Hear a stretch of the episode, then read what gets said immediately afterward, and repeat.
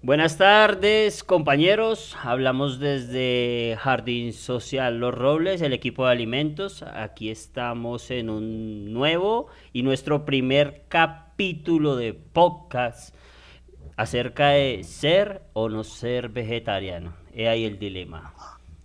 Bueno, nuestras compañeritas, ¿qué tienen que decirnos el día de hoy acerca de los argumentos, sus investigaciones? ¿Y qué piensan acerca de ser o no ser vegetarianos? Eh, bueno, eh, chicos, muy buenas tardes. Habla Angie Villamil, desde acá, desde el programa de radio de Alimentos Los Robles. Eh, para mí es, pues sí comparto la idea de ser vegetariano, ya que significa pues no comer ningún producto animal, incluyendo todo tipo de pescado o aves. Y pues em, me intriga mucho de que tiene varios beneficios, los cuales son pues las razones que ellos tienen para ser vegetarianos. Algunos ven los vegetarianos como gente obsesionada por la salud. Sin embargo, ser vegetariano o vegano es una forma de respeto, es una forma eh, natural a los animales y también hacia los demás. ¿Nuestras compañeritas tienen algo más que decir?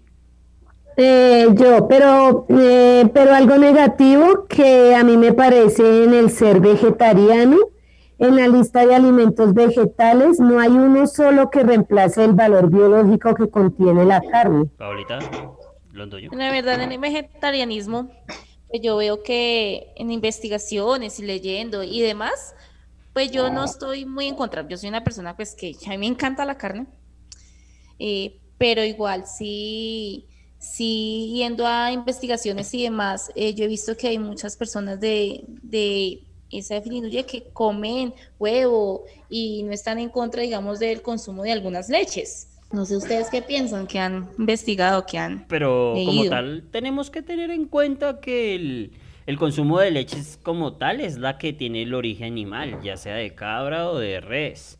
¿sí? El resto son bebidas, ¿no? Hay que tener en cuenta ese factor de conocimiento acerca del alimento que vamos a comer, la bromatología, ¿no?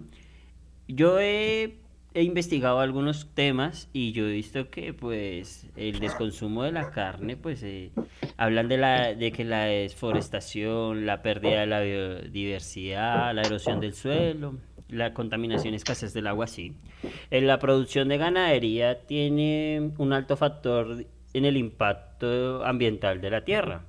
La generación de gases, efecto de invernadero, eh, la deforestación de los bosques del Amazonas, por ejemplo eh, para la cría de la vaca, ¿no? Entonces, pues sí es un factor negativo, pero como tal sí nos podremos saber, yo no, no he encontrado tal diferencia en el impacto de, los vegetarianos como de los que no son, pues, pues en mi conclusión digo que la presencia del hombre en la tierra en mayor parte no tiene un efecto positivo, siempre son negativos, siempre hemos sido al momento de, ir acabando más los recursos naturales que tenemos.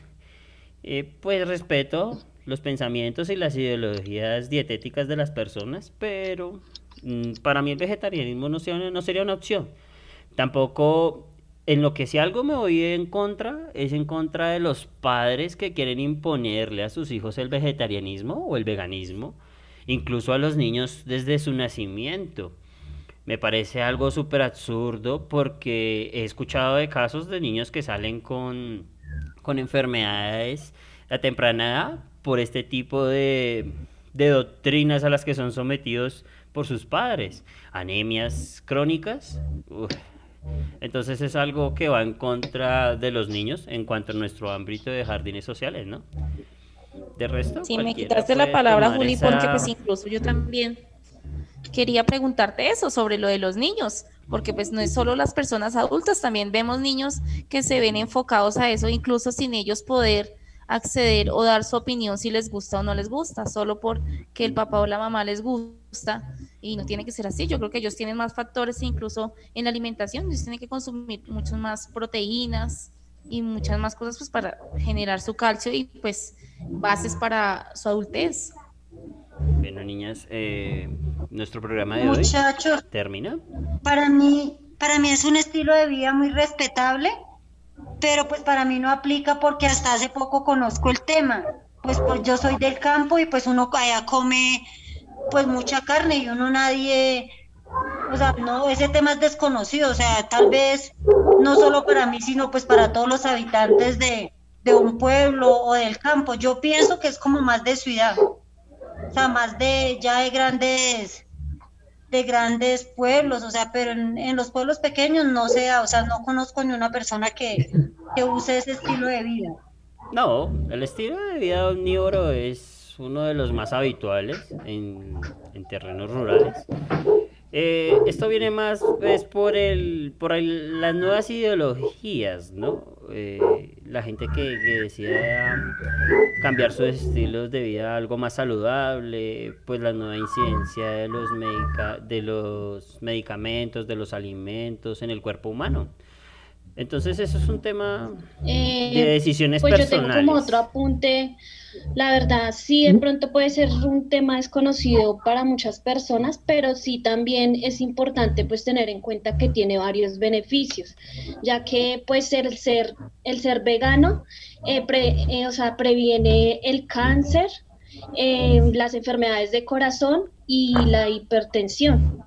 Entonces, pues yo creo que también hay que ver todos los beneficios que tiene esta dieta. Sí, es un punto muy, discutible.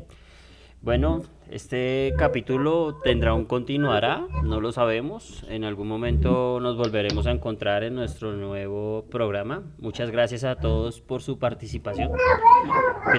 Gracias por escucharnos. Bueno, muchas gracias.